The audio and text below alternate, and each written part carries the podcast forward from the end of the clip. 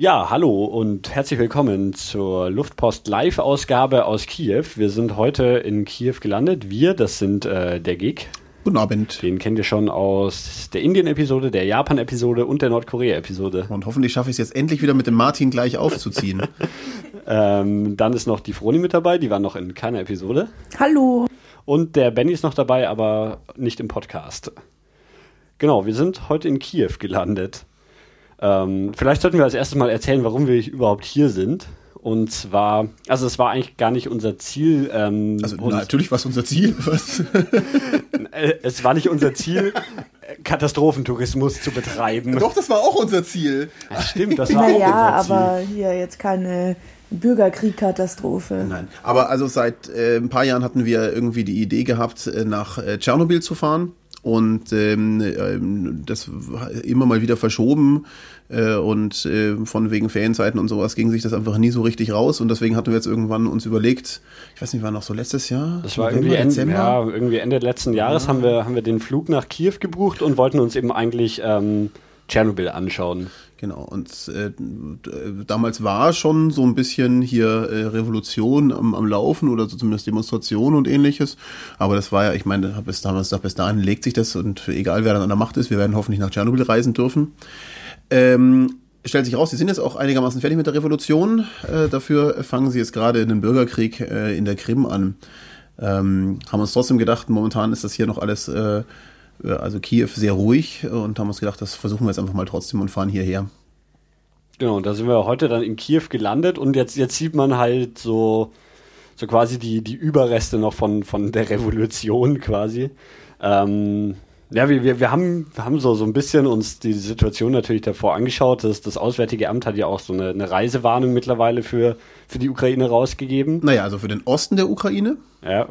Und äh, insbesondere die Krim. Äh, und ähm, man soll sich insgesamt als Ukraine-Reisender äh, eintragen auf der Webseite vom, äh, von der Botschaft in Kiew, dass die halt im Zweifel, wenn sie einen hier evakuieren wollen, dass die die Deutschen alle rausschaffen, sollen alle Deutschen sich anmelden, was wir natürlich brav getan haben. Auf der sogenannten deutschen Liste haben wir uns dann El eingetragen. Elefant heißt die mit D hinten. ähm, genau, und dann also mal, mal kurz, um das so, so ein bisschen geografisch einzuordnen. Also Kiew liegt ähm, so, so auf der Ost-West-Ausrichtung relativ zentral in der Ukraine und ähm, 100 Kilometer nördlich von der, von der nördlichen Grenze zu, zu Weißrussland und ist damit, das, ja? 100 Kilometer südlich der Grenze. Ja, ja, ja, so ist es richtig. ja. genau. Ähm, also, wenn wir 100 Kilometer nach Norden fahren, dann ähm, kommen wir an die weißrussische Grenze und da befindet sich auch Pripyat und äh, Tschernobyl, wo wir dann morgen hinfahren werden. Und ähm, die, die Krim, wo, wo jetzt gerade die, die aktuelle politische Krise ist, die ist quasi ganz im Süden der Ukraine. Südosten, also ja. ganz im Osten, ja. Ja, genau. Und ähm, ja, dann haben wir heute den, den Lufthansa-Flug von München nach ähm, Kiew. nach Kiew genommen und ähm, ja, haben dann uns jetzt mal Kiew angeschaut. Das war, war alles relativ problemlos nach, nach Kiew geflogen und dann haben wir den 322er Bus vom Flughafen in die Stadt genommen. Ich frage mich, ob es wirklich so viele Buslinien gibt, aber es ist offensichtlich der einzige, also die einzige sinnvolle öffentliche Option, von dem Flughafen wegzukommen. Äh, man kann sonst noch mit dem Taxi fahren, aber das, äh, davon wird abgeraten, weil äh, was, was stand in meinem Reiseführer? Die, die, ja, die sind unsafe. Also die, die zocken einen ab, die Taxifahrer. und da sind wir mit diesem Bus gefahren ähm, und sind dann am Hauptbahnhof rausgekommen, der deutlich zentraler äh, liegt als der Flughafen, wie man es erwarten kann. Ähm, und von dort sind wir mit der Metro weiter. Übrigens ein sehr schönes System. Man kauft Plastik-Tokens für euh, zwei lokale Währungen. also die, die, die Währung muss man ungefähr durch 10 teilen, um auf Euro zu kommen, sprich ähm, 20 Cent kostet dann äh, eine U-Bahn-Fahrt. Und man kauft halt wirklich so, ja, so Plastikmünzen ja, quasi. Also nicht, nicht RFID oder ähnliches Hightech-Gedöns, sondern es handelt sich um eine Plastik-Token. Und dann, ähm, ich habe davor schon im, im Reiseführer oder irgendwo habe ich gelesen, so dass die, die U-Bahn in Kiew immer gnadenlos überlaufen ist. Und dann kommen wir da in diese, ähm, in den Hauptbahnhof eben rein und es war einfach, also so, man hat nicht mal mehr gesehen, wo diese Drehkreuze sind, wo man die, die Tokens einwirft, weil, weil alles voll mit Menschen waren. Und die, also die Drehkreuze waren ja auch nicht irgendwie zu, oder? Also man, man nein, nein, aber wenn du, wenn du, du, doch, es war schon. Äh, also neben mir hat einer versucht durchzugehen, ohne den Token einzuwerfen, dann hat es ihm auch das Gate zugemacht. Das ist halt so wie okay. man das aus Asien auch überall kennt. Die sind quasi daueroffen und machen Ah, okay. zu, wenn du nicht rechtzeitig reagierst. Aber ähm, wahrscheinlich kann man auch alles Mögliche reinwerfen, was ungefähr irgendwie nicht. Ich glaube halt, dass es kaum Sachen gibt, die billiger sind als diese Dongs, die da einigermaßen reinpassen. Genau, und dann, dann geht's erstmal richtig weit nach unten, nachdem man da, da durch ist. Also man fährt dann so auf einer Rolltreppe und also die Rolltreppenfahrt, äh, keine Ahnung, gefühlt schon zwei Minuten gedauert oder sowas. Einfach nach unten, oder? Ja, ich habe noch nicht ganz rausgefunden, wie, wieso die U-Bahn hier so tief ist, aber hier gibt's ja irgendwo die tiefste U-Bahn-Station Europas. Ähm, ich dachte, das wäre, weil halt da so viel Berg und so weiter ist, aber das finden wir noch raus bis äh, die Tage, wenn wir noch ein paar Mal U-Bahn fahren. Ähm, genau, und unten halt äh, die U-Bahn-Wägen äh, so rasselnd eingefahren. Das sind tatsächlich, also ich glaube, ich war noch nie in meinem Leben in so einem alten U-Bahn-Wagen. Also dagegen waren die, die wir in Nordkorea gefahren sind, die aus Berlin stammen, äh, modern. Äh, also die, die aus Nordkorea, die äh, sahen für mich optisch so 70er-Jahre-Style aus und die sahen jetzt schon eher so, ja, kurz nach Zweiter Weltkrieg aus. Was auch geil war, dann, dann fährt man eben in dieser total überfüllten U-Bahn los und äh, immer bevor man in den Bahnhof einfährt, geht das Licht in der U-Bahn kurz aus, um dann direkt wieder anzugehen. Auch da die Überlegung, ob das jetzt ist, um die Leute irgendwie aufzuwecken, dass eine Station kommt, oder ob da tatsächlich irgendwie ein Stromtrenner gerade ist äh, und immer jede Station quasi in einem eigenen Stromnetz läuft. Ja, also das ist, wenn, wenn jeder, wenn quasi immer der, der Bahnhof die, die U-Bahn mit Strom versorgt und dann ist da so eine kurze Lücke, die U-Bahn hat genügend Schwung und fährt durch. Klar, wo, wo denn, so, wenn nicht da? Also da hat sie genau am besten Schwung, ja. Genau, und dann kamen wir an. Ne, am Hauptbahnhof haben wir uns noch, noch kurz Internet gekauft, oder war der andere Bahnhof? Nee, nee, nee, da haben wir im Hauptbahnhof, ja, ja. Da sind wir zu so einem Kiosk gegangen und haben gesagt, ja, wir hätten gerne Internet und so, Also wir, unser Ukrainisch ist ja relativ schlecht. muss man dazu sagen. Und ähm, dann, dann hat die, die nette Frau an dem Kiosk irgendwie auf ihrem Handy rumgedrückt und es mir ans Ohr gehalten. Da war dann jemand dran, der bisschen Englisch Englisch, konnte. Ähm, der mir dann gesagt hat, ähm, Internet, äh, ja, ja, es gibt aber nur, nur langsames Internet. Also es gibt hier offensichtlich kein UMTS oder bei dem Provider, wo, wo ich jetzt gelandet bin, gibt es kein UMTS, da gibt es nur Edge. Ähm, Im Endeffekt haben wir 7 Euro irgendwas gezahlt oder sowas.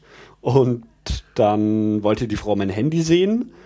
Ähm, dann habe ich ihr mein Handy gezeigt. Dann hat sie eben für fürs iPhone so eine Nano-SIM rausgekramt, die sie tatsächlich da hatte und das Werkzeug, um die SIM-Karte zu wechseln. Und ähm, dann wollte sie mein Handy haben. Und dann hat sie irgendwie ein paar Minuten lang auf dem Handy rumgedrückt und irgendwie so komische Zahlenkombinationen eingetippt und irgendwie Guthaben drauf geladen und so. Und am Ende hält sie mir mein Handy hin mit so einem Screen, der anzeigt Unlimited Internet Access Enabled oder sowas. So. Und seitdem hatte ich dann Internet. Zwar langsam, aber Ja, also es reicht, um ja. irgendwie. Und wir haben was, 1200 frei SMS. Wenn wir das richtig verstanden haben, was auf der Packung steht. Da steht SMS 1200. Ja, also.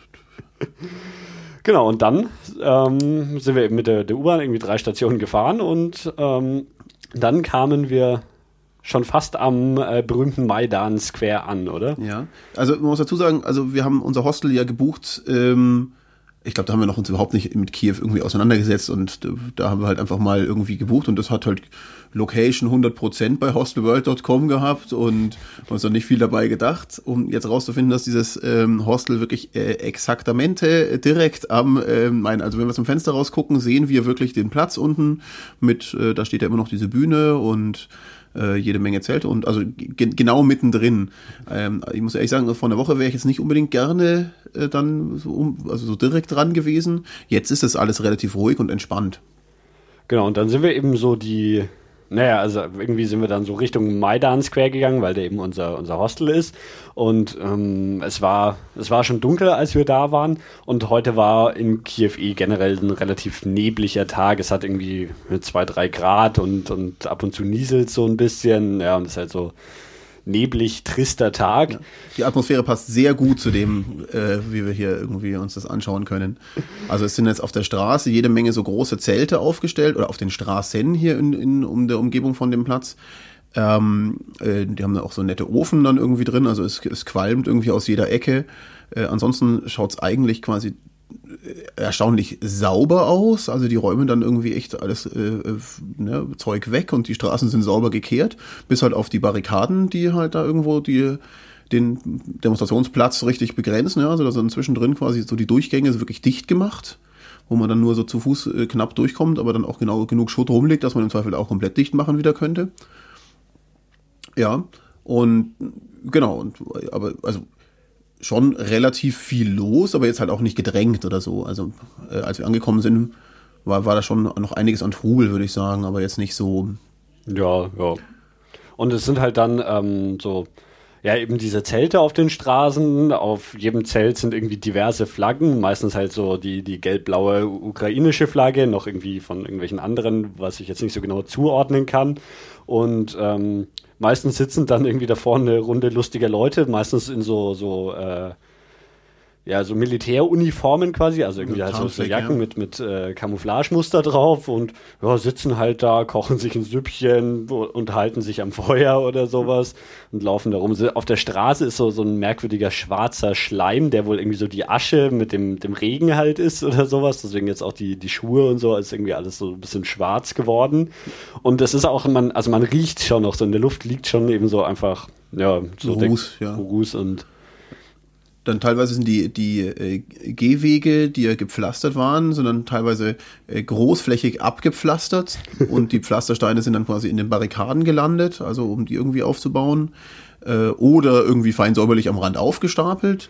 Ähm, und dafür sind dann auch, also es ist total interessant, weil es eigentlich doch eine ziemlich gute Organisation hier in sich offensichtlich ist. Also es sind, es sind Dixie-Klos, es sind, äh, es gibt offensichtlich Leute, die sich um Holz kümmern, es gibt dann so Feuerholzstellen, wo du dir was holen kannst und wo halt gerade Leute Holz hacken. Ähm, also man, man, ja, keine Ahnung, dann gibt es zwischendrin auch irgendwie so Stellen, wo du was zu essen und trinken bekommst. Also das mit dem Pflasterstein finde find ich schon beeindruckend. Das ist ja wirklich, also dieser, dieser Maidan Square, der ist jetzt nicht klein.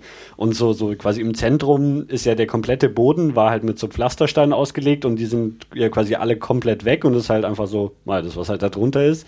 Und dann kommt man immer wieder an, an diesen ähm, Türmen vorbei, wo, wo die dann irgendwie aufgestapelt sind oder sowas, um, um sie danach wieder einzusetzen oder sowas.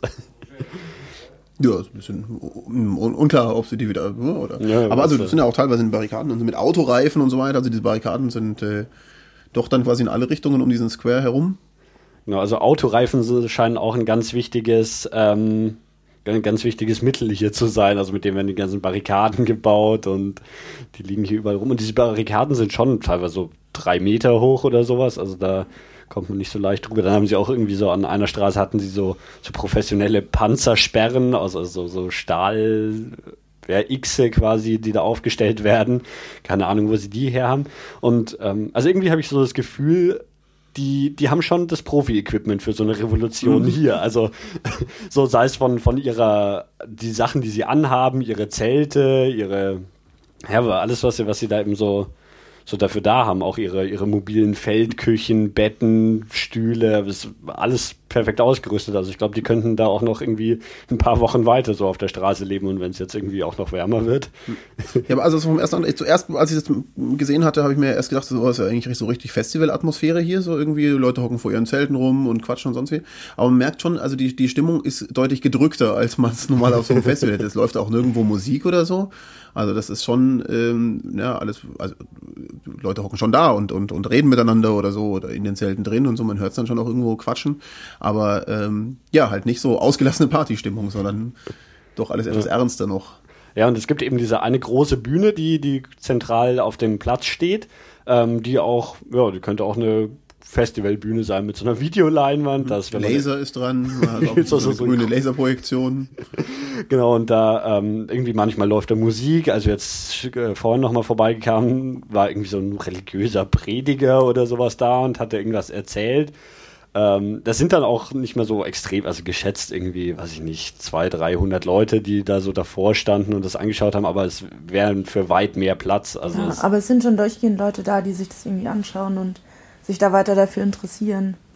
Und was ich auch erstaunlich fand, so die Häuser außenrum, um die ganzen Barrikaden und sowas, die sind vollkommen intakt. Da ist irgendwie ein einziges Haus, haben wir gesehen, wo es wo Ruß an der Wand ist. Das hat also offensichtlich gebrannt, aber alles andere ist wirklich vollkommen in Ordnung. Keine zerbrochenen Scheiben und das fand ich schon bemerkenswert. Also man sieht schon, dass die Demonstranten auf jeden Fall irgendwie den Willen haben, das zu erhalten und halt ihre Sache friedlich durchsetzen möchten.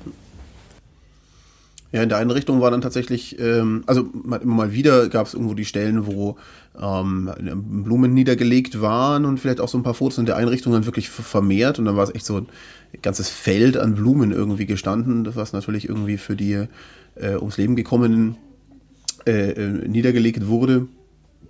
Und ähm, ja, aber an, ansonsten ist vor allem auch interessant, wenn man da ein bisschen was äh, außerhalb geht, fühlt sich einfach gar nicht mehr so an plötzlich. Also so ist jetzt ne, so ein bisschen dieser Revolutionsplatz und, und die Zelte und, und Leute, die auf der Straße äh, da leben dafür und äh, auf der Suche nach Geldautomaten, was eine andere Geschichte nur ist, äh, sind wir dann natürlich irgendwo ein bisschen außerhalb gewesen und äh, da plötzlich schaut es wieder aus wie eine normale Stadt. Ja? Also, genau, also man, man, man geht keine, keine paar hundert Meter und plötzlich ist es nicht mehr dieser Revolutionsplatz. Man kommt so an der letzten Barrikade vorbei und ähm, ja, dann ist aber wirklich Kiew schöne Altstadt irgendwie mit, mit alten Häusern und eben da sind die Pflastersteine noch im Boden verlegt. und ähm, genau, dann was, ja, was, was erzählen wir jetzt noch? Kurz Den. ein bisschen die, die ja, die Geldautomaten-Sache sollten wir eigentlich wirklich erzählen. Also es, es, scheint ein mittelgroßes Problem sein, größere Mengen Geld zu bekommen. Also wir haben äh, Visa-Karten, Maestro-Karten, VPay-Karten, haben wir theoretisch alles irgendwie da und dachten, ne, ziehen wir. Haben am Flughafen haben wir mal irgendwie 2000 gezogen, was ja dann 200 Euro sowas sind. Mhm. Ähm, brauchen jetzt aber für Hostel und vor allem für die Tschernobyl-Tour ein bisschen mehr. Ähm, was wir eigentlich auch im Flughafen hätten checken können, aber dann haben wir halt hier irgendwie versucht, äh, 5000 mal abzuheben und es ging immer nicht. Dann hat es irgendwie, dachten wir erst, ja gut, an, direkt an dem Platz ist vielleicht halt irgendwie die Automaten gar nicht in Funktion oder so. Er sagte dann mal Transaction Limit exceeded oder so.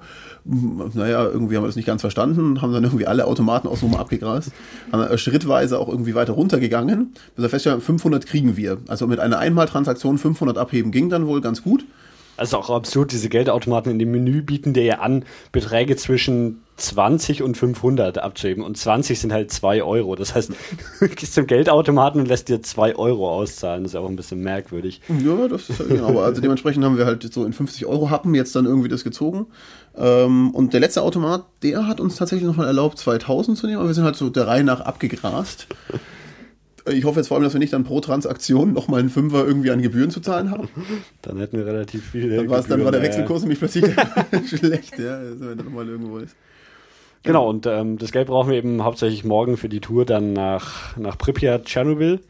Mm, da machen wir dann morgen weiter, würde ich sagen. Wir treffen uns da morgen in der Früh mit den Tourveranstaltern und ähm, ich habe so ein bisschen das Gefühl, dass wir die einzigen Touristen sind, die da morgen hinfahren, weil sie normalerweise fahren sie mit dem Bus hin. Sie haben jetzt auf einen, einen kleinen Transporter downgegradet. Ähm, sind wir mal gespannt. also insgesamt glaube ich, dass hier momentan nicht so viele Touristen unterwegs sind. Also ich glaube schon, dass da viele im Zweifel ihre Reise gecancelt haben. ähm, ob der so letzten Wochen oder jetzt der aktuellen Ereignisse. Ja, das hatten wir auch im Flugzeug schon gesehen. Da war jetzt nicht jeder Platz besetzt. Wir hatten da schon ordentlich Platz. Hinter uns waren sogar ein paar Reihen. Reisesaison, muss man ja, ja aber es, es, waren auch ein paar leere Reihen da und das sieht man jetzt ja schon eher selten. Ja, die, die, es haben uns ja auch ein paar ist. Leute auf der Straße angesprochen, die auch irgendwie ein bisschen ungläubig waren, dass wir Touristen sind und da haben wir noch gesagt, dass wir nach Tschernobyl wollen. Dann dachten sie, wir sind komplett verrückt. naja, das äh, sind ja bekannt für unsere äh, wagemutigen Auslandseinsätze für den Luftpost-Podcast. Genau, und damit geht's morgen weiter, wenn wir erzählen, wie es in Tschernobyl war. So, das ist jetzt der zweite Teil von unserer Kiew-Berichterstattung. Ähm, heute ist der letzte Abend, den wir in Kiew verbringen und jetzt wollten wir nochmal so ähm, die Highlights unserer, wie viele Tage waren wir jetzt eigentlich da? Fünf. Vier, fünftägigen Reise ähm, zusammenfassen, weil jetzt haben wir neben Tschernobyl und dem der Revolution am Maidan Square noch so ein bisschen touristischere Sachen auch angeschaut und die werden wir jetzt erzählen. Wollen wir trotzdem davor noch mal kurz, so wie sich die Situation jetzt in den letzten Tagen am, am Maidan verändert hat, zusammenfassen? Ja, also ähm, also ich meine, einerseits wurde auch das Wetter besser und damit wirkte alles gleich viel freundlicher. Andererseits ist tatsächlich ähm, langsam, aber stetig auch ein Abbau hier äh, von den Lagern zu sehen. Also es, es verschwinden zunehmend Zelte, die Barrikaden äh, werden, werden geöffnet. Äh, teilweise waren die Barrikaden aus Schnee, auch wie wir festgestellt haben, oder das mit Schneebasis. Die schmelzen natürlich auch irgendwie jetzt weg, nachdem es doch einigermaßen warm jetzt war, die drei Tage.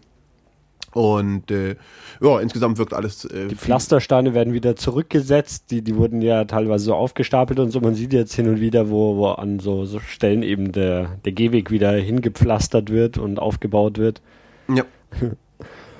Genau, und das nimmt jetzt so, es sind jetzt, also ich habe so, so ein bisschen das Gefühl, es gibt ja da diesen, diesen Right-Sektor, diese nationalistische Gruppe, die, die, und von denen scheinen noch einige unterwegs zu sein, die auch nachts immer noch mit Baseballkeulen hier über den Platz laufen, aber auch irgendwie nichts machen, sondern nur irgendwie so zwielichtig hier rumhängen. Ja, nee, also alles in allem ähm, habe ich mich jetzt auch nicht sonderlich irgendwie bedroht gefühlt durch die Situation mehr.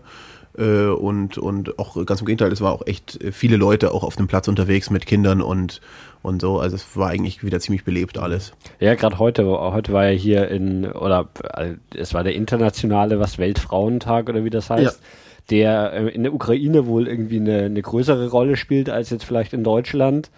Und ich weiß nicht, ob es daran lag oder einfach nur, weil Wochenende war, aber es waren, waren ganz viele irgendwie halt Familien auf der Straße unterwegs und überall ja, diese, diese, Blumenstände, die, die aufgemacht haben. Ja, wahrscheinlich hat das hier irgendwie so einen Stil wie der Valentinstag, ja. Das hat irgendwie ja. alle Frauen auch irgendwelche Blumen bekommen. Genau. Ähm, ja, dann, was haben wir so, so noch für, für Unternehmungen gemacht, außer den, den Maidan Square angeschaut. Ich überlege gerade. Also äh, Kiew ist ja generell so, so, ziemlich geprägt von, von Kirchen und Klöstern aller Arten. Also es ist ähm, hat echt insgesamt auch eine recht, recht schönen Stadtkern, also äh, ne, altstadtmäßig. Ähm, aber alles schon irgendwie ja, auch, auch recht, recht groß, ja. Also nicht so eine ganz kleinen irgendwie Uraltstadtkern, sondern irgendwie doch schon ganz schön verteilt. Äh, aber so, dass man alles noch super erlaufen kann. Und äh, also alles hier quasi um den Maidan rum äh, ist eigentlich, also wir sind nicht viel weiter gekommen. Äh, auch kein Reiseführer sagt, dass man irgendwo anders hinkommt. Man sieht dann immer, wenn man äh, auf dem Berg steht, so am Horizont, dass dieses Kiew eigentlich ganz schön groß ist.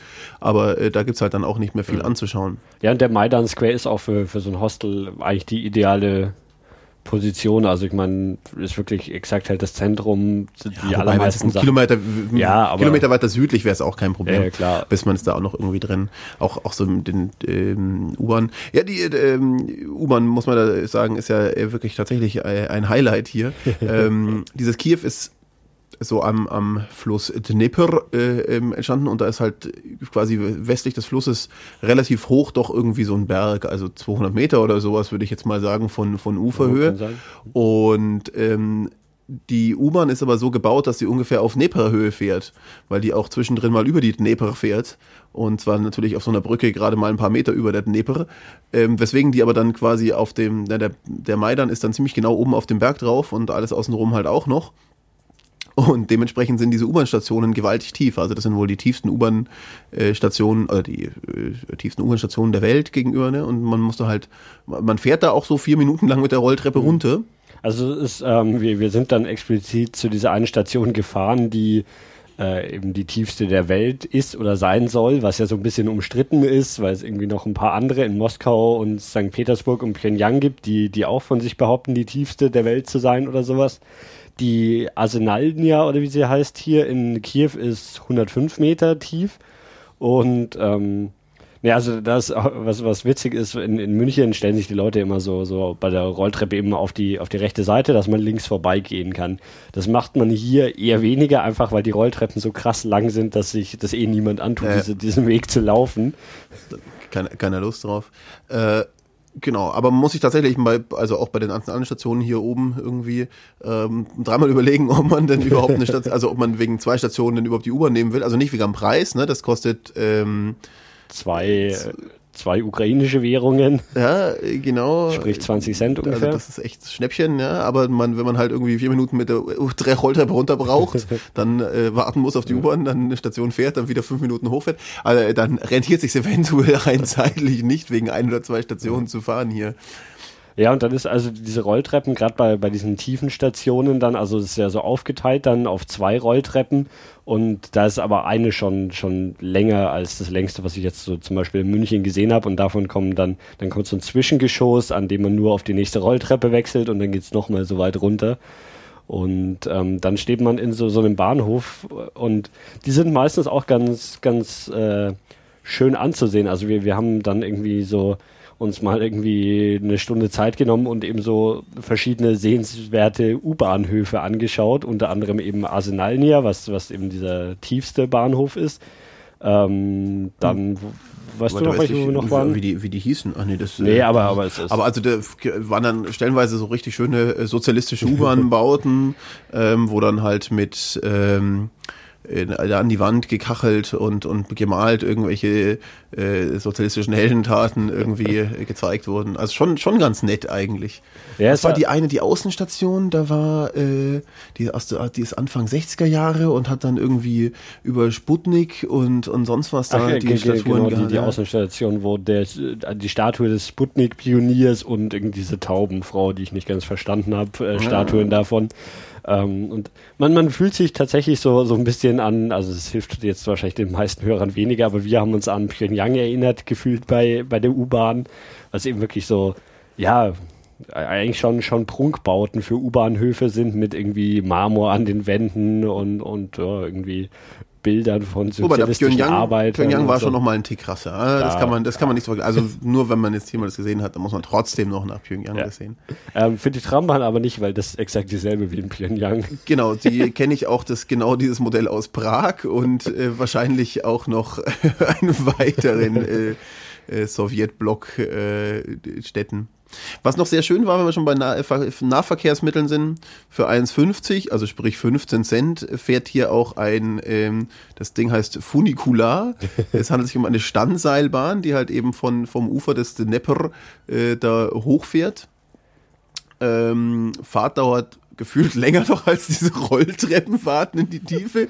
Das ist auch eigentlich echt eher so ein Witz. Ja, also, also ich meine, man könnte das schon auch echt hochlaufen in der Zeit, die wir gewartet haben, bis die endlich mal kam. Also das sind ja zwei, aber bis dann die zugestiegen sind und bla und bis wir dann hochgefahren sind, wären wir auch zu Fuße oben gewesen. Das, aber das ist echt sehr, sehr kurios, ja. Also ich meine, die, die fährt ja nur so, keine Ahnung, jetzt so von den Augen abgeschätzt 200 Meter oder sowas ist diese Fahrtstrecke. Es geht schon relativ steil berghoch, aber dafür erstmal irgendwie fünf Minuten warten, bis man in dieses Fahrzeug einsteigen kann. Ah, ich kann mir schon vorstellen, dass es zu Berufsverkehrszeiten vielleicht krasser ist. Allerdings, also unten ist es sinnvoll an die Metro angebunden Oben hingegen quasi an nichts. Also da konnte man ein bisschen laufen und dann könnte man theoretisch von dort mit der Tram weiterfahren. Aber äh, also irgendwie, also weiß ich nicht, wer die so krass nutzt, aber die ist halt irgendwie 100 Jahre alt und dementsprechend ziemlich cool schon auch von, von Style. Also die, die, die 15 Cent für, nicht für den Transportweg, aber einfach so für, für das Spektakel mit diesem Teil mal zu fahren, waren es auf jeden Fall wert. Genau, man hat dann auch dann, während man hochfährt, einfach eigentlich einen ganz schönen Blick äh, über halt das, äh, die niedrigere Kiew-Seite, also andere Seite des Flusses dann, äh, die wir, wie gesagt, nie betreten haben. das stimmt, ja. Ähm, so, was, was, haben wir denn alles angeschaut? Ich, ich bin, bin gerade am überlegen, wir, wir machen, ich würde sagen, wir machen das jetzt einfach so ähm, in, in, der Reihenfolge, wie es uns einfällt. Und nachdem wir ja das, das echte Tschernobyl gesehen hatten, sind wir dann ins äh, Tschernobyl-Museum hier in Kiew gegangen. Ähm, das, das, liegt hier relativ zentral in der Stadt. Es ist gut zu erreichen und stellt eben so ja, Fundstücke und, und Bilder und sowas von, von der Tschernobyl-Katastrophe aus. Ja. Also ich fand's, ich fand's ein bisschen schade. Ähm, also es war an sich schon auch so ein paar ganz nette Sachen und Geschichten und der Audioguide hat auch echt ein bisschen interessante Sachen erzählt. Ähm, aber es, also ich hatte so ein bisschen mehr gehofft, dass es auch irgendwie mehr auf die Details, wie es wirklich dann jetzt äh, abgelaufen ist und so weiter. Und also das hat man im Audioguide so ein bisschen erfahren, aber mit den, aus den Fundstücken heraus mhm. kam da quasi eigentlich keine irgendwie, also weder von den Aufräumarbeiten noch eigentlich wie, wie das, das, das eigentliche Unglück, warum das und wie passiert ist. Also es ist ja weniger technisch und mehr so, so ein bisschen so die, die Heldengeschichte im, im Mittelpunkt, finde ich. Ja, und auch na, einfach quasi alles, was man irgendwie gefunden hat, was irgendwie Tschernobyl-Kontext hatte, wurde halt da reingehängt mhm. und versucht in den Kontext zu bringen. Ähm, aber äh, trotzdem, also ich jetzt, war jetzt nicht ja, schlecht, kann, also man, kann man schon besuchen. Aber bei, bei den Museenpreisen, die, die es hier in Kiew hat, also ich meine, ich weiß nicht, was es gekostet hat, aber wahrscheinlich sowas wie zwei Euro oder sowas. Ich meine, das ist, äh, kann man sich auf jeden Fall anschauen. Es ist, äh, du, du hattest ja den deutschen Audioguide genommen. Ansonsten, es ist jetzt nicht so viel in, in Englisch oder sogar Deutsch oder sowas beschriftet oder fast noch ein paar Sachen sind auf Englisch beschriftet, das meiste halt nur auf Ukrainisch und dann kriegt man da nicht so wirklich die Geschichten, aber trotzdem, ich meine, erkennt man ja die meisten Fundstücke, was sie darstellen sollen. Deswegen. Der deutsche Audioguide ist übrigens super, ähm, denn, also ich weiß nicht genau, vielleicht haben sie einfach irgendwelche deutschen Touristen, die da waren, gefragt, ob sie mal kurz die Texte vorlesen könnten, weil die sind auch nicht irgendwie, nachdem es vorgelesen wurde, nochmal redaktionell bearbeitet. Es sind halt einfach irgendwie Sachen falsch vorgelesen. Stellenweise fällt dem Sprecher der Fehler selber auf und er korrigiert sich selber, stellenweise aber auch nicht und, und man hört noch so äh und äh und dann geht es dem nächsten Satz weiter. Also war schon eigentlich ganz nett. Ich fand es so ein bisschen unpassend, weil ich dann immer die ganze Zeit lachen musste, ähm, während doch um mich rum dann halt irgendwelche äh, anderen Museumsbesucher irgendwie betroffen geguckt haben und ich habe mhm. in dem Audioguide äh, in mich reingeschmunzelt. Ähm, ja, das. Ähm also es gab noch die, diesen letzten Raum, in dem wir waren, der, den fand ich dann ja schon auch so, so, so ein bisschen, bisschen absurd mit dieser, ja, wo dann so Kirchenmotive genommen wurden, die dann irgendwie mit so ähm, ja, mit Leuten mit Gasmasken, also das ist dann so, so, so ein Rahmen von, von irgendwie einem, so, so einem Kirchenbild, wo aber dann so, so ein Gasanzugsmensch reingehängt wird und das Ganze irgendwie dann so, ja, in, in ganz schummrigen, bunten Farben beleuchtet und irgendwie so, so ein bisschen. Ja, also der hat irgendwie auch nichts, aber nichts mehr beschrieben oder so von dem, sondern es war irgendwie nur noch so eine Gedenkhalle, aber irgendwie ja. sehr, sehr seltsam aufgebaut, ja. Ähm, das war, nach, nachdem das so ziemlich das erste äh, Museum war, das wir besucht haben, ähm, da ist uns das, oder mir, ich kannte es davor noch nicht, dass man dass man hier quasi bei jedem Museum die Kamera, für die Kamera eine eigene Eintrittskarte kaufen muss. Also man, man kauft so seine, seine normale Eintrittskarte und dann nochmal einen Euro zusätzlich dafür oder sowas, dass man seine, seine Kamera da drin mitnehmen darf und Fotos machen kann. Ja, also nee, das ist hier üblich. Also man, wer, wer Sachen fotografieren will, ähm, wobei die auch nichts gesagt haben, wenn wir gesagt haben, keine Kamera, obwohl wir sie umgehangt hatten. Ja, das ist einfach mal so, mal so. Haben wir dann auch genau. keine Fotos gemacht. Ähm, und dann gibt es Studentenrabatte, gibt es quasi in, in, allen Museen. Und äh, ja, man sagt, dass man Student ist und dann wird einem das geglaubt. Also da haben wir auch keine Probleme und zahlt dann gerne auch mal einfach nur die Hälfte vom, vom Eintrittspreis. Ja. Genau, das war so das, das erste Museum. Ähm, mit was haben wir denn weitergemacht? Wir waren im, ähm, naja, wie nennt man das, das Experimentarium oder wie hieß es? Irgendwie sowas. Äh, also so ein das, Science Center halt. Genau. Das war eigentlich auch ganz nett aufgebaut, aber also jetzt auch nicht typisch kiewisch, aber äh, sowas kann man ruhig überall mitnehmen, äh, wo halt einfach so Experimente so aufgebaut waren, dass man also typische Physik-Sachen, äh, ja, dann irgendwo mit Schall und Licht und optische Täuschung und ein paar Mechanik-Sachen und einfach ein bisschen rumprobieren konnte und äh, war eigentlich ganz nett. Kann, ja. ich, kann, man, kann man überall empfehlen. Gibt auch bessere. Ja, was wirklich ein Highlight war, ähm, also zumindest für mich, war ähm, dieses Höhlenkloster. Mhm. Ähm, also abgesehen davon, dass es ein bisschen komisch beschrieben war in meinem Reiseführer, äh, wo man die Höhlen dann findet, aber es gibt äh, Höhlen, die sind seit knapp 1000 Jahren hier eben in diesen Berg reingehauen von einem äh, gläubigen Menschen, der halt sich, um sich äh, zu beten zu können, irgendwie zurückziehen wollte und hat halt dann angefangen, Höhlen zu graben. Und ähm, also sind relativ lange so, so Gewölbegänge, ne, so quasi einen Meter breit und zwei Meter hoch, also einigermaßen eng. Stockfinster drin, außer mhm. den Kerzen. Es stehen aber dann links und rechts ähm, jede Menge so religiöse Relikte, äh, irgendwie so, was, was, also da gab es auch so mit Schädeln und sonst was und ja, Sachen. Ist, also man, ja, man, man geht da eben durch und wirklich, also es gibt, gibt Abschnitte, in denen man gar nichts sieht und wenn, ist es halt nur durch Kerzen beleuchtet und dann sind eben so ja, so, so, so Auskerbungen in der Wand und dann liegen da irgendwelche Ser so Glassärge oder so, ja, wo, wo dann irgendwas drin ist. balsamierten Leichenteilen drin. Genau, dann aber auch, manchmal auch nur irgendwelche heiligen Bilder oder Kerzen und ähm, das, das Ganze ist halt, also das kann man sich als Tourist anschauen, wird aber offensichtlich auch noch rege als religiöse Stätte tatsächlich genutzt. Also ich kam mir schon fast störend drin vor, ähm, weil man halt doch irgendwie die ganze Zeit über irgendwelche ähm, Frauen gestolpert sind, die da am Boden knieten und gerade irgendwie äh, ja, am Beten waren.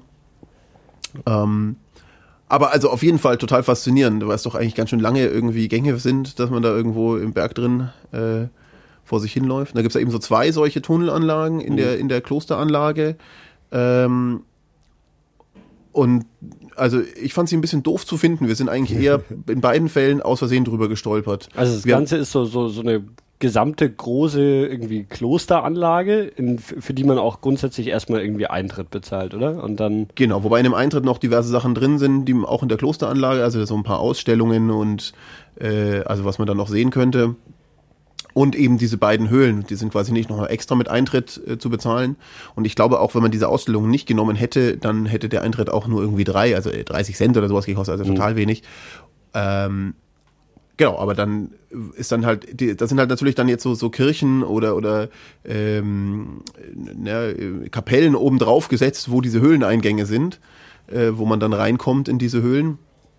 Und also auch diese Eingänge sind dann schon seit ein paar hundert Jahren da, aber dann halt irgendwie zu finden, welche denn jetzt der, der richtige Eingang ist. Und irgendwie war es halt dann doch alles nicht so sinnvoll beschildert.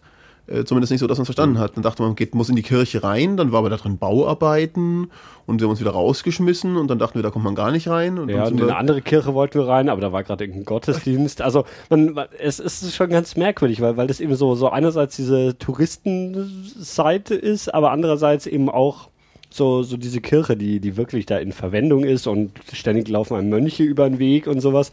Und die Eingänge zu den, zu den ähm, Höhlen war ja dann eigentlich auch immer in irgendeinem Gebäude drin, oder? Also auch, auch da, eigentlich, weil das ja so, so das Highlight von, von dieser ja, von, von dieser Anlage ist, so, aber jetzt nicht irgendwie großartig ausgeschildert. Da machst du irgendwo so, gehst durch eine kleine Tür und dann oh, geht's halt irgendwie runter und plötzlich bist du in diesen Höhlen. Ja, genau. Also die, die, die zweite Höhle haben wir eigentlich aufgegeben zuerst, weil wir dachten, da ist es halt in dieser Kirche, wo immer noch Gottesdienst läuft oder wir halt da irgendwie nicht mehr reinkommen. So stand es auch beim Reiseführer. Man geht halt da in der Kirche, links hinten ist dieser Eingang. Ja, gut, dann haben wir halt einen Ausgang gesucht, weil wir eigentlich mhm. weiter wollten.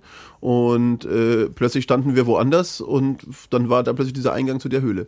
Und dann sind wir halt da rein. Aber also auch irgendwie nicht so beschildert, dass man das Gefühl hatte, dass man da hinfindet. Ja. ja, aber also die, diese Gänge selbst waren, waren wirklich irgendwie beeindruckend. So, wenn man da durchläuft und dann irgendwie, äh, ich du, es ging da ja auch, es waren eben so, so ein paar von, von diesen Höhlengängen, also die, die man betreten durfte, die, die halt so ein bisschen ausgebaut waren. Man hat da manchmal so seitlich gesehen, wo so eine Gittertür war und da gingen dann noch diese alten Gänge weiter, die dann nicht so schön verputzt waren an den Wänden. Und also das ist äh, offensichtlich noch ein, noch ein größeres Gängesystem da unten, in dem man sich, glaube ich, auch ganz gut verlaufen kann. Mhm.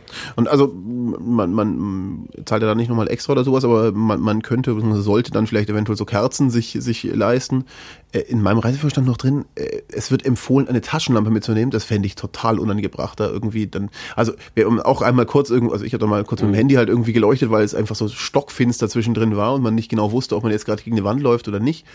Aber äh, da halt irgendwie dauerhaft mit Taschenlampe rumzufunzeln, während da irgendwie äh, betende Menschen außenrum sind, hm, fände ich seltsam. Also ja, ne, äh, viele oder ja, haben sich da irgendwie da oben kannst du ja Kerzen kaufen. Das ist, glaube ich, so the way to go.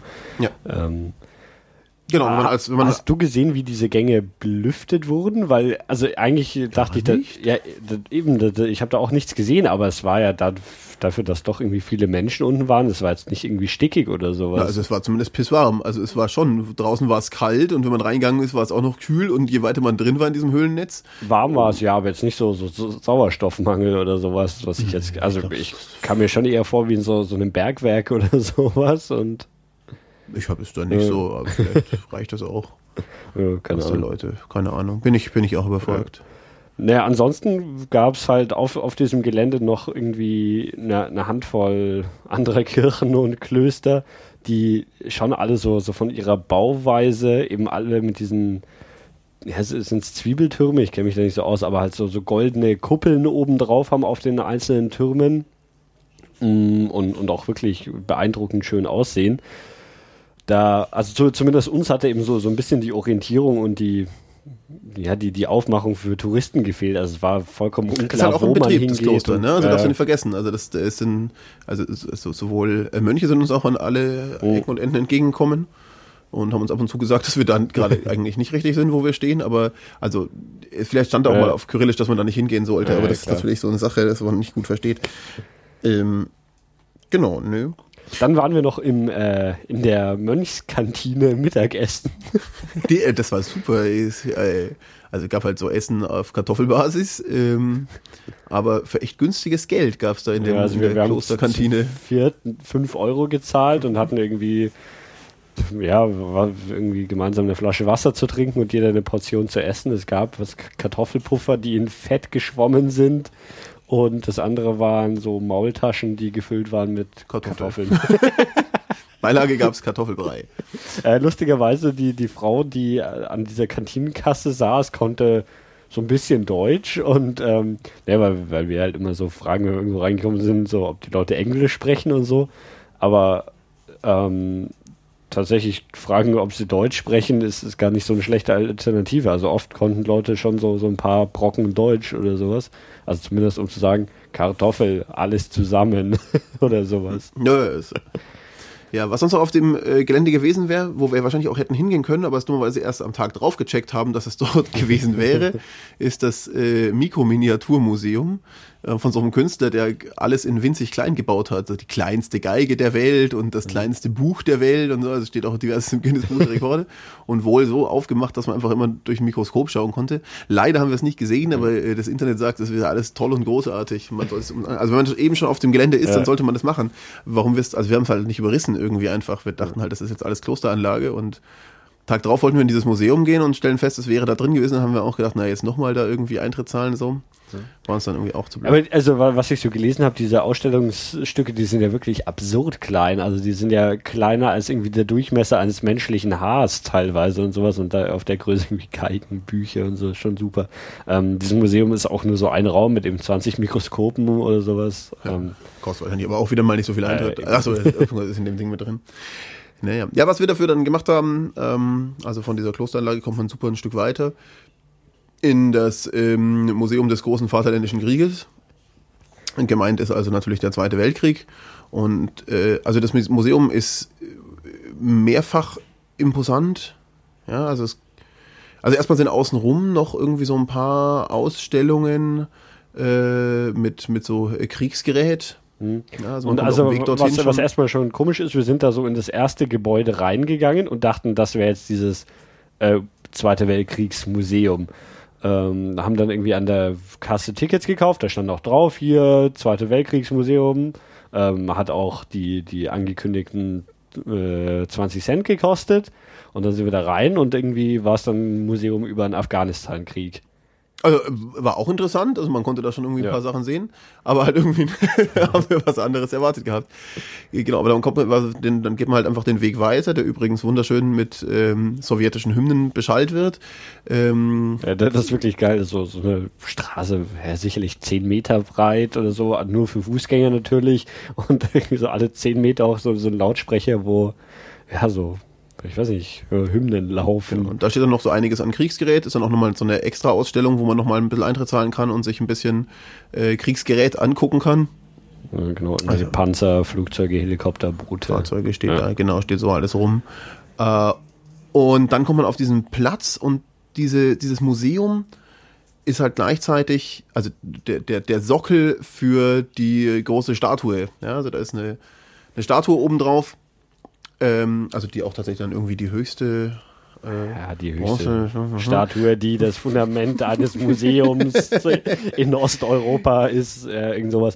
Ähm, also ist, die, die Statue ist schon, schon imposant. Sie ist so silbern, eine Frau, die irgendwie ein Schwert und ein Schild in die Luft hält. Ähm, genau, und, und das Fundament von, von dieser Frau ist eben das Museumsgebäude.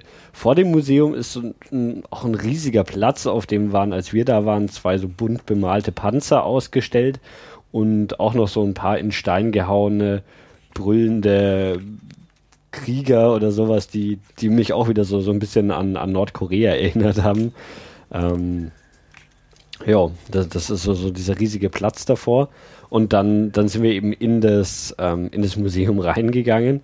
Und da kommt man auch erstmal so rein und in so, so eine riesige Eingangshalle und dann kommt uns schon so eine, eine Frau entgegen, die uns sagt, so im, im Keller ist die Garderobe auf ukrainisch, aber was wir an aber auch ihrer, echt hartnäckig, also wir durften die Jacken nicht anlassen. Genau, wir machen so, ja, ja, ne, passt schon und so, weil es war jetzt auch nicht krass warm da drin.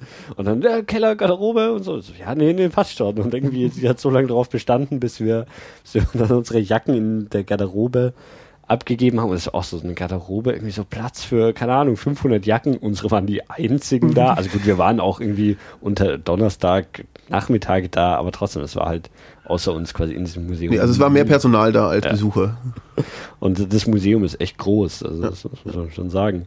Nee, also es ist ähm, ganz nett also museumsmäßig ganz, ganz gut aufgebaut. Es ist halt, man, man geht wirklich von Raum zu Raum weiter und letztendlich chronologisch da irgendwie durch. Also es geht dann irgendwo damit los, dass ähm, also der, der, der deutsche Überfall ähm, äh, und dann eben Besetzung der Ukraine und dann halt auch eben so also es wieder mal nichts in Deutsch an sich mhm. beschriftet, mhm. aber wenn halt dann so deutsche Flugblätter äh, an der Wand hängen, hat man sie dann doch ganz gut verstanden.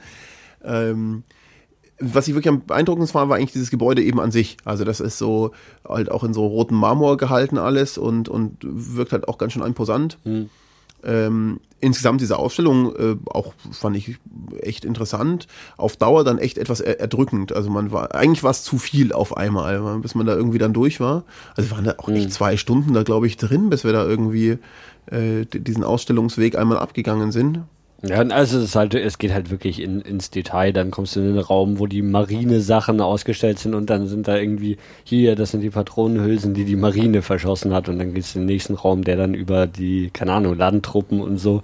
Und da ist dann wirklich hier, das ist der Kompass, den die Landtruppen verwendet haben. Und die Trinkflasche und noch eine, und also es ist schon enorm viel Ausstellungsmaterial, was da drin ist. Mhm. Ich glaube, da würde sich tatsächlich auch ähm, eine Führung sehr gut tun, die irgendwie auf ein paar Sachen ja. genau eingeht und, und aber dann vieles halt einfach quasi überspringt. Und vor allem zwischendrin hängen echt immer sehr große ähm, äh, Wandbilder, die halt irgendwie den, den, Kriegsverlauf irgendwie beschreiben sollen. Die sind aber auch vollkommen undurchsichtig äh, für, für jemanden, der halt dann nicht das Kyrillisch lesen kann. Und wenn man da irgendwie ein bisschen was dazu erklärt bekommen hätte, äh, in einer sinnvolleren Sprache, ähm, wäre wär das irgendwie schon auch äh, angenehmer gewesen. Das war auch so, und also man ist ja immer von diesem Raum zu Raum gegangen und jeder Raum hatte so am Eingang so einen Stuhl, wo so eine Museumswärterin drauf saß, die natürlich dann auch nichts anderes zu tun hatte, außer uns durchgehend dazu beäugen, wie wir irgendwie diese Exponate anschauen.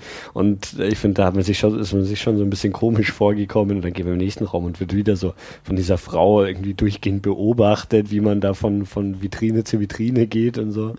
Was ja dann doch ganz krass war, also ganz äh, so gegen Ende war dann so, so Raum, wo da waren fast nur noch Orden an der Wand und, und noch so ein paar Fotografien und so weiter, aber dann am Schluss so ein ganz großes Diorama der äh, Eroberung des Reichstags, also dann auch so leicht plastisch und so. Und äh, das fand ich auch echt krass, also, also echt äh, ganz schön breit und hoch. Mhm. Ähm, also da stand ich länger davor und habe das angeschaut. Und dann oben drüber quasi über dem Museum, also dann eben wirklich der, der Fuß äh, der, dieser Titanstatue. Titanstatue, sie heißt doch, ich habe doch, jetzt habe ich doch gerade extra nachgeschaut. Ähm, ne, ne, ne, ne, ne. Titanstatue Mutter Heimat steht hier. Okay. Ich war, war zu bezweifeln, dass sie aus Titan ist. Aber ähm, genau, in diesem Saal dann quasi äh, im Fuß der Titanstatue waren dann irgendwie noch alle, die dann irgendwie mit, mit entsprechenden Orden ausgezeichnet sind, also wirklich so Namenslisten einfach geführt. Und äh, ja, auch faszinierend. Äh, hätte das halt auch, äh, genau wieder so eine Inszenierung. Man geht dann da diese Treppe hoch und bei uns hat halt noch so, dieses Museum ist ja irgendwie alles relativ dunkel gewesen und halt nur so die einzelnen Sachen beleuchtet. Und dann geht man diese Treppe hoch und von da oben scheint so die Sonne rein. Man geht so in das Licht und ist dann in diesem riesigen runden Raum, der ja sicherlich 10 Meter Durchmesser und Deckenhöhe von 20 Metern hat, wo dann so ein großer Sowjetstern an der Decke hängt und irgendwelche, ja, und dann eben diese, diese Namensliste Kisten in Marmor gehauen mit goldener Schrift. Und ja, da, da steht man dann ja, quasi zu, im Fuß von, von dieser Statue. Ja, also architektonisch auf jeden Fall total äh, interessantes äh, Museum. Ähm, wie gesagt, ich glaube, da würde sich eine Führung ganz gut tun, wenn man da irgendwie vielleicht im Sommer kommt, wenn mehr Touristen da sind. äh, gibt es dann da vielleicht auch irgendwelche Angebote? Es gibt halt ähm, am, bei jedem Raum am Eingang gibt so, so ähm, Blätter, die irgendwie den, den Inhalt des Raums beschreiben. Die gab es zumindest auf, auf Englisch, die, die man sich durchlesen konnte. So ein A4-Blatt mit Text. Aber da hatte ich dann ehrlich gesagt auch nicht so, so den Nerv dazu, in jedem Raum irgendwie so, so, so einen Text darüber zu lesen. Ähm, genau, das war das Museum des großen Vaterländischen Kriegs. Genau, ansonsten gibt es noch so ein paar ähm, äh, Gebäude, also ich habe dann erst nicht mehr so viel Wert drauf gelegt, dass irgendwie noch von innen äh, dann also aber also das das goldene Tor ist ist so eine ähm, na, auch so ein so ein Prunk äh, ähm, das da irgendwie an der Straße ist, äh, was ich mir heute auch noch kurz angeguckt habe, also zumindest in den Innenhof rein. Ich durfte da nicht rein, weil da gerade wieder irgendwelcher Betrieb war. Die Sophienkathedrale, ähm, äh, auch einfach wahnsinnig imposante Kirche. Von außen jetzt, ja, aber äh, von innen war es halt irgendwie unhandlich zu dem Zeitpunkt. Genau. Nö, aber also da, da hat Kiew, glaube ich, da schon so einiges äh, zu bieten. Wir wollten heute noch ein bisschen shoppen gehen. Das hat sich wiederum als sehr schwierig herausgestellt. Also es gibt, also keine Ahnung, für Kleider und so weiter gibt es dann viel. Also das ist echt so eine Einkaufsstraße, ähm, die wir da entlang sind. Ähm, jetzt sind wir halt als Jungs dann vielleicht nicht ganz interessiert, uns irgendwie neueste Kleider zu kaufen. Ich dachte mehr so an CDs. Ähm, und den im Reiseführer beschriebenen riesengroßen CD-Laden haben wir überhaupt nicht gefunden. Dann wollten wir zum riesengroßen Elektronikladen und dann haben wir festgestellt, dass es genau der, das äh, Gebäude direkt neben Maidan, das äh, irgendwie äh, restlos ausgebrannt ist.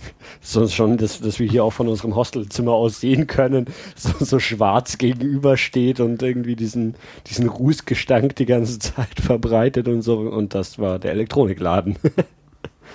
ähm, ansonsten gibt's natürlich so also kaufen kann man natürlich trotzdem unendlich viel. Also gerade so in jeder U-Bahn-Unterführung, die ist voll mit irgendwelchen Minishops, die so ein bisschen an, an Münchner Hauptbahnhof auch erinnern, mit irgendwie hier Handy, Oberschalen in verrückten Farben und Schmuck. Schmuck und äh, alles, wo auch so originale Handys natürlich, wo die Herkunft auch vielleicht so ein bisschen zweifelhaft ist. Ähm, viele Essenstände, wir, wir haben öfter jetzt so, so auf der Straße was gekauft. Das ist vielleicht auch nochmal ähm, ganz interessant, was wir, was wir so alles gegessen haben. So unser, unsere Haupternährung war der in Anführungszeichen Döner.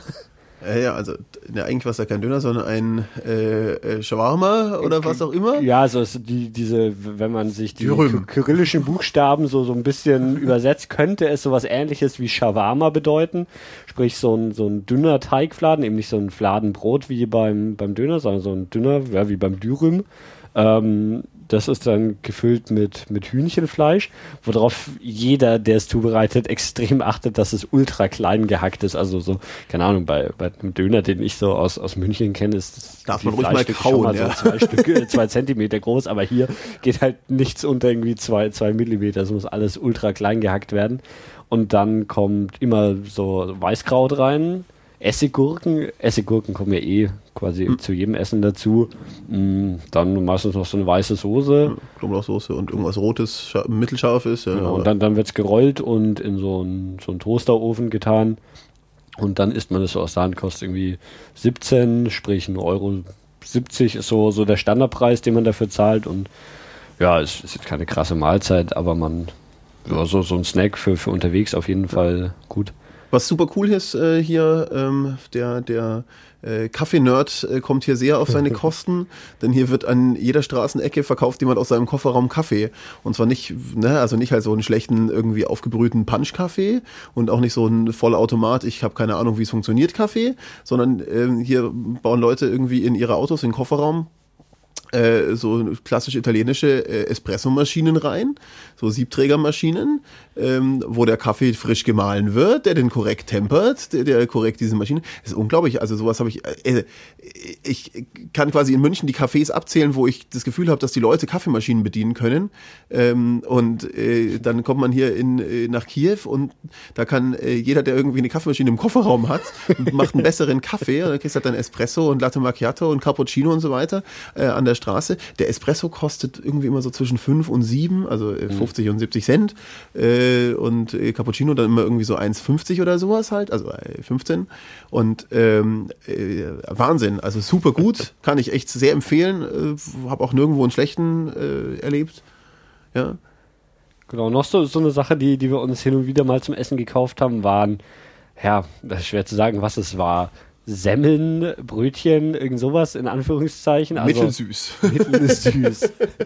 ähm, die, die liegen dann so, so in diesen Schaufenstern aus und ja, also man, es könnte auch so ein, ja, Nusszopf oder ich weiß nicht was, eine Dampfnudel, also irgend sowas könnte es sein. Die, die gibt es hier quasi überall und die gibt es eben gefüllt mit, äh, ja, von Hackfleisch über, also so, so deftige Sachen, aber genauso hauen die da eben auch irgendwie so Fruchtmarmelade und sowas rein. Ähm, man weiß halt dummerweise von außen nie so genau, was drinnen ist. Ja? Man zeigt auf irgendwas, kriegt irgendwas und beißt dann rein, stellt fest, hm, heute habe ich eine Fleischpflanze als Hemmel erwischt. Genau, aber, aber ja, also, also, so viel falsch machen kann man auch nicht. Ich meine, wir haben jetzt nichts, nichts wirklich total Merkwürdiges erwischt. Also nee. ja, was ich schon noch auch sehr cool super. fand, war heute der äh, ukrainische Fastfood-Laden Also war halt so ein Selbstbedienungslokal, wo wir auch sehr günstig gegessen haben und ähm, konnte da halt auch, man ging da rum und hat, hat äh, darauf gezeigt, was man haben wollte und ähm, da gab es halt auch noch so diverses Zeug, sowas, also vieles, was, also wesentliche Grundlage hier von allem ist, glaube ich, Kartoffeln. Mhm. Also, also selten was, wo nicht Kartoffeln drin sind. Dann auch so Fleisch, was halt irgendwo so ein Ei-Ding also rausgebraten oder auch äh, ne, Hähnchenkeulen sowas hat er auch irgendwie gehabt. Aber auch echt alles super günstig da gewesen.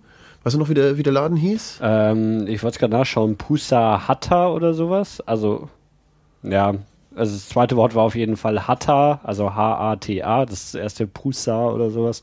Ähm, wir wollten uns dann auch, weil, weil wir schon aus dem Klo, aus der Klosterkantine die, die gefüllten Maultaschen kannten, wollten wir uns die wiederholen. Die waren dort aber eine Nachspeise und gefüllten Früchten.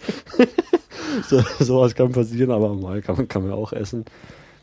Ja, aber da sind wir auch, da sind wir auch recht günstig davon gekommen. Also genau, das ist eine Kette, die, die gibt es hier irgendwie hin und wieder mal. Ähm, ja. Ähm, Soweit zum Essen oder haben wir sonst noch was, was Spektakuläres gegessen? Nee, zum oder? Essen haben wir jetzt auch nichts mehr. Genau, also es gibt, gibt überall Wurst, das kann man, kann man auf jeden Fall sagen, sei es ähm, ja, so, so normale Aufschnitt, Schinken, Salami und sowas, aber auch Bratwürste, Bockwürste, so alles in, in die Sushi scheint ja noch sehr populär zu sein. Also es gibt irgendwo Sushi-Läden an jeder Ecke. Das ist echt krass. Also wir mussten erstmal lernen, dass, wie, wie, also für uns sieht es aus wie ein C, ja. dann ein Y, dann ein w. w. und dann ein N. Oder das bedeutet Sushi. Als wir das rausgefunden haben, habe ich gedacht, das geht ja nie. Also es ist wirklich. Also, Zwün. Zwün, aber in jeder Straße ist ein Zwün, was, was eben äh, Grüllisch Sushi bedeutet. Ja, ja, ja. Das, äh, also wir waren da nicht Sushi essen, aber äh, also das wäre kein wäre wär gerne, glaube ich, Sushi. Es waren auch so seltsame Werbungen mit so Sushi mit Erdbeeren und so weiter, gab es irgendwo mal. Wir, wir haben so ein bisschen die, also ich, ich hatte dann gedacht, vielleicht ist es ja echt so Nationalessen und extrem günstig oder sowas, aber die Preise sind jetzt nicht, hm. nicht deutlich günstiger als in Deutschland, klar ein bisschen, aber, aber jetzt nicht so, dass man sagt, hier muss man auf jeden Fall Sushi essen, weil man in Deutschland viel, viel mehr zahlt. Nee, sah jetzt nicht so aus, nee. Ja, was, was auch ganz cool ist, wenn wir da so einkaufen und Getränken gerade sind, äh, gibt da ähm, also auch jede Menge, also Sachen, wo du auf der Straße dein Zeug kaufen kannst und Läden und aber auch die Supermärkte und also in Biller gibt's hier jede Menge und die haben auch echt lange offen. Also mhm. es ist überhaupt kein Problem, hier irgendwie um äh, elf sich noch irgendwie ein Bier zu kaufen im Supermarkt. Ähm, ich habe es gar nicht ausprobiert, wie lange dann irgendwie. Äh, so, bis nachts um vier waren wir ja nie unterwegs, aber also auch die, die, der, der, der Späti hier hat wohl 24 Stunden offen. Ja. Genau, ähm, wir waren jetzt heute noch in ähm, in einem Free Space hat sich's genannt. Das, das war auch noch ganz, äh, ganz interessant. Äh, Zifferblatt heißt das hier und das ist so ein, so ein typischer Hipster-Schuppen. Ähm, Couch as a Service nennen sie es auch. Man zahlt da nach der Zeit, die man dort verbringt und ähm, ja, man, man geht, äh, war ein bisschen schwer zu finden, aber mh, mm, was, was mitten in so, so einem Büro-Häuser-Block-Komplex lag und dann ist da so ja, eben, eben so ein Raum und wir machen erst so die Tür auf, kommen rein, dann kommt uns schon so eine Frau entgegen, so, ähm, die dann tatsächlich auch relativ gut Englisch gesprochen hat ähm, und uns gefragt, ob wir das Konzept hier kennen. Und dann hat sie es uns so kurz erläutert und das eben wie folgt, ähm, man zahlt eben pro, pro Stunde, die man dort ist, ähm, irgendwie eine Gebühr, das wussten wir, da, als wir reingekommen sind, überhaupt nicht, wie viel es war. Es hat sich dann herausgestellt, dass irgendwie sowas wie 2,50 Euro pro Stunde, die man dort ist, zahlt. Wie ähm, tracken die das? man, man bekommt, äh, wenn man reinkommt, äh, eine Uhr in die, also man, man darf sich aus einer Auswahl von irgendwie 100 Uhren eine aussuchen. Das sind halt wirklich so von irgendwie den, den uralten Weckern mit was so, so diesen beiden Glocken oben und so einem Hammer dazwischen. Ich habe mich dann für so eine schöne Sowjet-Style 70er Jahre Uhr entschieden. Die kriegt man dann mit. Und ich war mir nicht sicher, weil ich glaube, die Uhr ist einfach überhaupt nicht gelaufen und ähm, auf der Uhr stand aber ein, ein Wort drauf. Und sie hat sich dann quasi dieses Wort, also den Namen, den die Uhr hatte, aufgeschrieben und die Zeit, in der wir gekommen sind. Und dann, als wir gegangen sind, haben wir die Uhr wieder abgegeben und dann hat sie quasi die Zeitdifferenz berechnet. Achso, also Manuel, ich dachte, die Uhr ist nicht jetzt gelaufen und hat quasi euch das, angezeigt, das dachte ich zuerst und sie hat es eigentlich auch so erzählt, aber eigentlich, also die, die Uhr ist nicht gelaufen. Ich weiß nicht, ob da noch eine Stoppuhr drin lag, also es war also so eine Kastenuhr, die, die so groß war, keine Ahnung. ähm, genau, und dann beim Rausgehen zahlt man eben. Während man da drin ist, ähm, ist dann Kaffee und ähm, Tee und Kakao und sowas kostenlos. Und die haben halt auch so die, die Profi-Kaffeemaschine, so, keine Ahnung, zwei Meter breit und überall kommt Dampf raus und so. so was wie halt, wie, wie, wie sich der, der Kaffeeprofi also seinen Kaffee macht. Dann steht so ein Tisch mit irgendwie Cookies und so ein Kram rum, wo man sich frei bedienen kann. Also man kann schon drauf anlegen und dann sind diese 2,50 Euro, die man pro Stunde zahlt, echt wenig. Genau, und dann ist das halt so, ja, so, so ein bisschen eingerichtet wie ein Café. Es gibt ähm, Tische, an die man sich so hinhocken kann, Couchen, Sessel und sowas. Dann gibt's einen ohne Schuhe-Bereich, da liegt dann so Teppich aus und sind so Sitzsäcke und man kann da so, so also rumfläzen. Es gibt dann irgendwie Spiele, die man sich da nehmen kann und spielen kann. Ähm, während wir da waren, war, hat dann so ein Typ Gitarre gespielt. Das hat sie uns auch, auch so angekündigt. Ja, da, da kommt jetzt gleich ein Konzert. Und dann dachte ich schon, ja, jetzt kommt ein Konzert. Und dann kam so ein Typ, der so mittelprächtig Gitarre gespielt hat. Irgendwie so ein bisschen ukrainisches Zeug, was ich nicht kannte. Und so, so ein, zwei Coverlieder, die, die auch eher so durchschnittlich gut waren. Aber ja, ganz nett. Und oben gibt's dann noch so so eine Galerie, wo dann, das ist der, der Working Space, wo dann irgendwie sinnvollere feste Tische und Stühle sind, wo irgendwie die ganze Zeit Leute an Notebooks mh, mm, rumhängen und arbeiten. Leute, wie viele Leute waren da so? Ähm, als wir da waren, vielleicht, wenn es hochkommt, 20. Platz wäre sicherlich für 50 oder sowas. Aber es ist halt, also ich fand, es war, ist eine ganz, ganz coole Atmosphäre, weil halt so, ja, es ist so alle Leute, die da sind, wissen, dass so das Ganze, also es ist halt, ja, sie sind mit der Sache, glaube ich, mehr verbunden als jetzt mit dem Kaffee. Also wenn jemand seinen Kaffee austrinkt, so dann bringt er seine Tasse weg und stellt die dann so, so auf die Tassensammelstelle und jeder ist da irgendwie so, so ein bisschen darauf bedacht, dass das alles irgendwie in Ordnung bleibt und dann, es war auch so ein bisschen unklar, wer da jetzt wirklich dazugehört als Betreiber und wer der Gast ist, weil dann haben irgendwann Leute angefangen, so irgendwie verrutschte Tische wieder sauber hinzurichten, die aber jetzt nicht so aussahen, als ob sie da arbeiten, sondern halt so gemacht haben, weil es halt so ihr Space ist und den sie da so gemeinsam genutzt haben. Und dann gibt es natürlich irgendwie WLAN, was man nutzen kann und so. Also echt, echt ganz nett, wenn man. Nettes Konzept, ja. ja. Genau. Ähm, heute waren wir noch im, oh, um mal wieder zu, zu was ganz anderem kommen, mhm. im, im äh, Aviation Museum. Ja, äh, Flugzeuge ausgestellt waren, also ist beim äh, Kiew gibt es ja zwei Flughäfen und das ist quasi der kleine Inlandflughafen. Genau, also es gibt den, den Borispol, das ist der, der große internationale Neugebaute, mit dem sind wir hier auch gelandet, als wir nach Kiew geflogen sind und dann eben diesen Zulani oder wie der heißt, ähm, der, das so der alte Flughafen ist und daneben ist dieses äh, Flugzeugmuseum. Genau, also waren, es waren ein paar ganz interessante Maschinen dabei. Man konnte auch ein paar rein. So ein bisschen lustig, also ich meine, die äh, wunderschöne äh, 70er Jahre äh, Aeroflot-Maschinen, ja, wo halt irgendwie noch so die Sitze drin sind und so, wie man sich mal ins Cockpit aber auch reinschauen konnte und so, äh, war eigentlich ganz nett. Ja, aber also es ist eigentlich, eigentlich so, so ein großes, ja, fast so wie ein Rollfeld, so eine Betonfläche und da steht halt so ein Flugzeug neben dem anderen und wirklich von irgendwie so die. Ja, Militär und Zivil und ja. Hubschrauber und klein und groß und, und alt und neu und äh, genau, alles so dabei. Also ziemlich querbeet, alles was sie finden konnten, steht da halt irgendwie rum. Man kann sich dann eben so, also der Eintritt kostet irgendwie, ich glaube, zwei Euro oder sowas und dann oder? Und dann kann man sich noch eins, also die, so, ja, den, den Zutritt zu, ja, für Studenten zehn, glaube ich, genau. Und dann kann man sich noch für eben für eigentlich Fünf vier im Moment nur drei Flugzeuge, hm. die, die begehbar sind für weitere 50 Cent quasi den Eintritt zu diesen Flugzeugen kaufen. Dann haben wir gesagt, ja, komm, alle Flugzeuge nehmen wir. Und dann gibt es eben einen, einen so einen riesigen UN-Helikopter, den man betreten darf und zwei so Passagiermaschinen. Mhm. Und ja, also das, das ist auf jeden Fall auch ein, ein Ausflug wert dahin. Die, die, also gerade jetzt hier vom, vom Maidan hinzukommen, hat ein bisschen länger gedauert. Ähm, Dafür sind wir mal Bus gefahren, ja. das ist, Busfahren ist, ist eh noch eine geile Geschichte. Ja, ja. Also man, man äh, einsteigen, wir haben hinterher herausgefunden, wie man es eigentlich hätte machen müssen. Ähm, und zwar hängt nämlich im Bus vorne rechts äh, an so einem Klemmbrett dran der Preis für diesen Bus und der wäre bei drei gelegen. Aber wir haben halt irgendwie beim Einsteigen, weil wir zu viert waren, dem halt irgendwie vier Finger gezeigt und er fragt nochmal irgendwas nach und wir zeigen ihm nochmal vier Finger, wofür er einfach von uns vier pro Person kassiert hat. Ich glaube, wir haben halt dann einfach, ja, er fand es eigentlich ganz cool, dass wir vier pro Person zahlen wollen. Ja, hat dann freundlich gegrinst die ganze Fahrt. Ähm, am Rückweg haben wir dann irgendwie nur die drei pro Person gezahlt, wie sie es gehört hatte. Äh, auch schon gewundert, dass alle anderen. Aber dadurch, also selbst mit dreien ist das Ding teurer als die äh, Metro, ja, der, der Bus. Genau, und also man, man zahlt da wirklich so ein Bargeld. Also man steigt da vorne ein und drückt ihm irgendwie so, so Bargeld in die Hand. So die Profibusfahrer, so der, der hat auch so neben seinem Lenkrad so die, die Stapel mit seinen Geldscheinchen da.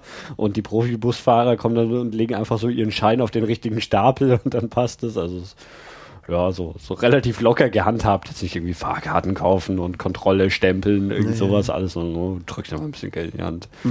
Ja, der ähm, andere Flug, wo wir morgen wieder zurückfliegen, da müssen wir auch mit dem Bus fahren. Ähm, der ist ein bisschen, äh, ja, es ist ja kein, kein Linienbus, sondern quasi nur so ein Shuttlebus, der vom, mhm. vom äh, Bahnhof aus zu dem Flughafen hinschuttelt.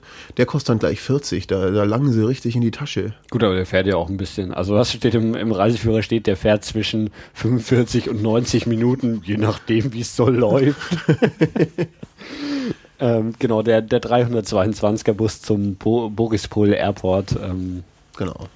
Das, ja. den, den werden wir dann morgen auch wieder nehmen und dann zurückfliegen. Ja, das war so unser, unser Kiew-Aufenthalt, oder? Ja, Haben nee, war auf jeden Fall vergessen. Nö, schöne Stadt, eindrucksvolle Stadt. Viele, viele Kirchen kann man auch, also wer, wer irgendwie so, so auf Kirchen steht, der, dem, für den ist Kiew die Stadt, würde ich sagen. Aber auch sonst äh, sicherlich mal, mal eine Reise wert. Viel, ja, es ist schon noch, es ist, ist halt wieder so, so eine interessante Mischung aus so die, diese alten Sowjet-Sachen, die noch überall so ein bisschen durchschimmern und so, also gerade so die U-Bahn und so, aber dann, dann landest du auch wirklich irgendwie im nächsten Schritt bist du eben in diesen Altbauten, die irgendwie mehrere hundert Jahre alt sind oder so und dann bist du direkt daneben wieder so beim, beim ultramodernen Hilton Hotel mit Glasfront und bunter Beleuchtung und so, also die, die Stadt hat schon, schon einiges so zu bieten. Ja. Mm, ich habe heute habe ich mir so gedacht, ähm, also als, als jetzt irgendwie das Wetter so schöner wurde, also eigentlich ist Kiew schon so eine Stadt, die, die man sich im, im Sommer anschauen will. Also jetzt so die ersten Tage, als es so ja, ein bisschen regnerisch und so, da hat schon alles extrem trist gewirkt. Also ich meine, jede Stadt wirkt da natürlich so ein bisschen äh, trist, aber ich, hier dadurch, dass das halt, ja, ich weiß nicht, erstens so ein bisschen diese, diese Kriegszustände am Maidan, aber dann noch so diese Betonbauten, die, die sehen halt dann schon immer noch ein bisschen trauriger ja, man, aus. Man konnte so die Instagram-Filter weglassen und die Bilder sahen krass aus, ja. Das war genau. diese Nebel und, und Schlons und Rauch hier, ja. Nee, aber dementsprechend, so, sobald hier die Sonne rauskam, himmelblau war und dann die, die goldenen Kirchtürme glänzen und so, dann, dann sieht es natürlich schon, schon direkt ganz anders aus. So. Ja, das war's. Und dann schauen wir mal, wo es als nächstes hingeht. Bis dann sagen wir Tschüss. Servus.